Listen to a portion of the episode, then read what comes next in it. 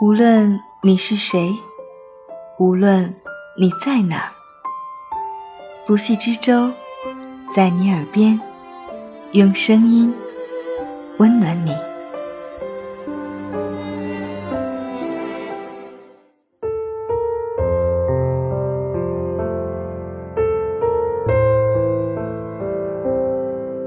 这里是由喜马拉雅独家播出的《在你耳边》，用美丽的文字、动人的故事，温暖你的耳朵。我是不息之舟，欢迎守候。今天我们要同大家分享的文章来自刘继荣老师，《坐在路边鼓掌的人》。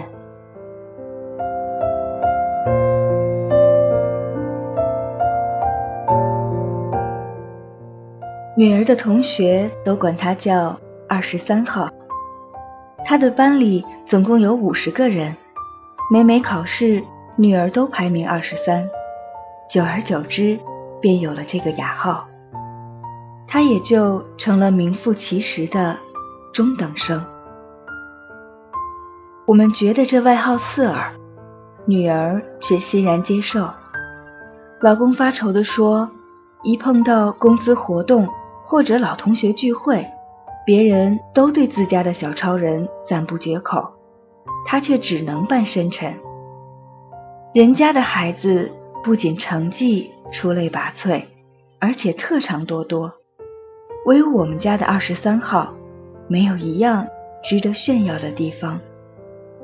因此，他一看到娱乐节目里那些才艺非凡的孩子，就羡慕的两眼放光。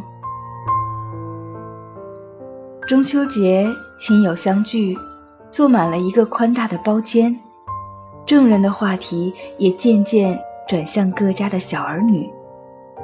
趁着酒兴，要孩子们说说将来要做什么。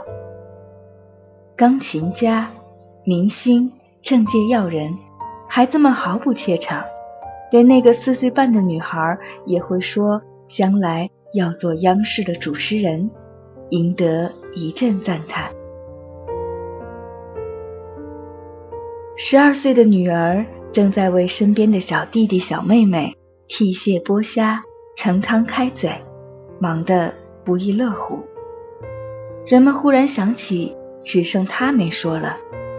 在众人的催促下，他认真的回答：“长大了，我的第一志愿是当幼儿园老师，领着孩子们。”唱歌、跳舞、做游戏，众人礼貌地表示赞许。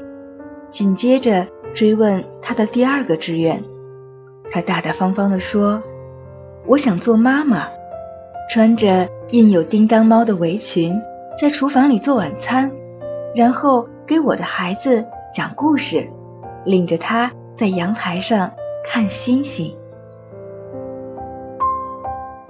亲友愕然。面面相觑，不知道该说些什么。老公的神情极为尴尬。其实我们也动过很多脑筋，为提高他的学习成绩，请家教、报辅导班、买各种各样的资料。孩子也蛮懂事，漫画书不看了，剪纸班退出了，周末的懒觉放弃了，像一只疲惫的小鸟。他从一个班搬到另一个班，卷子、练习册一沓沓的做。可到底是个孩子，身体先扛不住了，得了重感冒，在病床上输着液体，他还坚持写作业，最后引发了肺炎。病好后，孩子的脸小了一圈可期末考试的成绩。仍然是让我们哭笑不得的二十三名。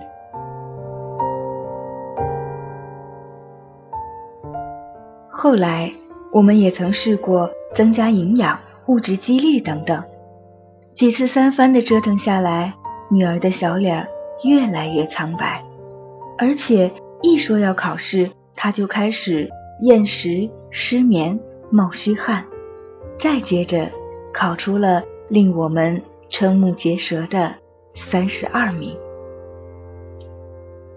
我和老公悄无声息地放弃了轰轰烈烈的揠苗助长活动，恢复了他正常的作息时间，还给他画漫画的权利，允许他继续订儿童幽默之类的书报。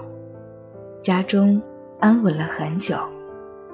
我们对女儿是心疼的，可面对他的成绩，又有说不出的困惑。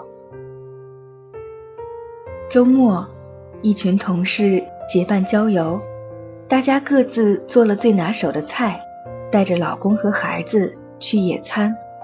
一路上笑语盈盈，这家孩子唱歌，那家孩子表演小品。女儿没什么看家本领，只是开心的不停鼓掌。他不时跑到后面，照看着那些食物，把倾斜的饭盒摆好。松了的瓶盖拧紧，流出的菜汁擦净，忙忙碌碌，像个细心的小管家。野餐的时候，发生了一件意外的事：两个小男孩，一个奥数尖子，一个英语高手，同时夹住盘子里的一块糯米饼，谁也不肯放手，更不愿平分。丰盛的美食源源不断的摆上来。他们看都不看，大人们又笑又叹，连劝带哄，可怎么都不管用。最后还是女儿用掷硬币的方法，轻松的打破了这个僵局。回来的路上堵车，一些孩子焦躁起来，女儿的笑话一个接一个，全车人都被逗乐了。他手底下也没闲着，用装食品的彩色纸盒剪出许多小动物，引得这群孩子赞叹不已。到了下车的时候，每个人都拿到了自己的生肖剪纸。听到孩子们连连道谢，老公禁不住露出了自豪的微笑。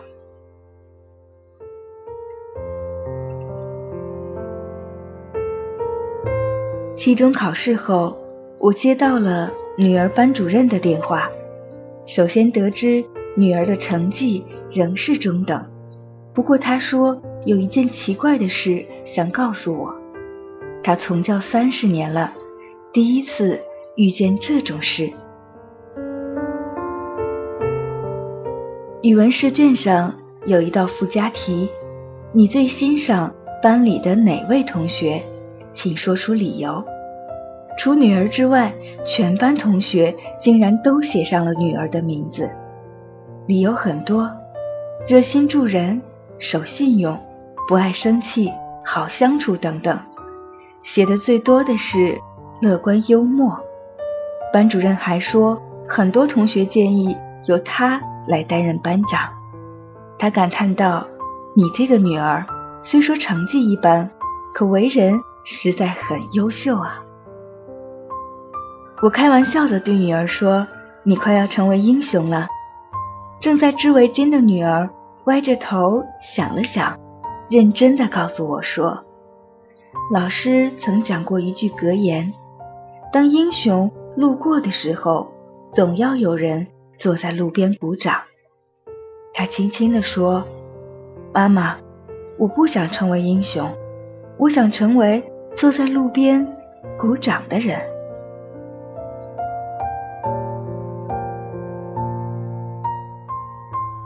我猛地一震，默默地打量着他。他安静地织着绒线，淡粉色的线在竹针上缠缠绕绕，仿佛一寸一寸的光阴在他手里吐出星星点点的花蕾。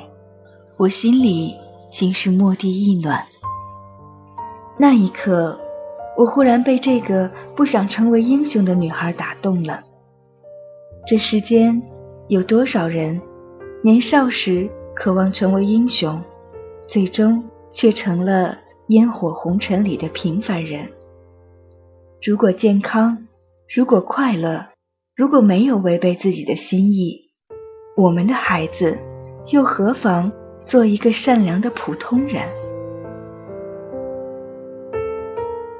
长大成人后，他一定会成为贤淑的妻子、温柔的母亲，甚至热心的同事、和善的邻居。在那些漫长的岁月里，他都能安然的过着自己想要的生活。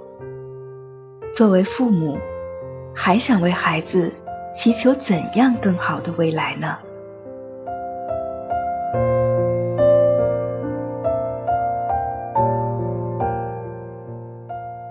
感谢刘继荣老师的这篇文字。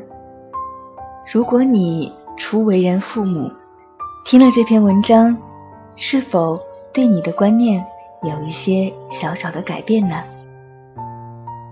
我是不息之舟，感谢你的用心聆听，我们下期再见，晚安。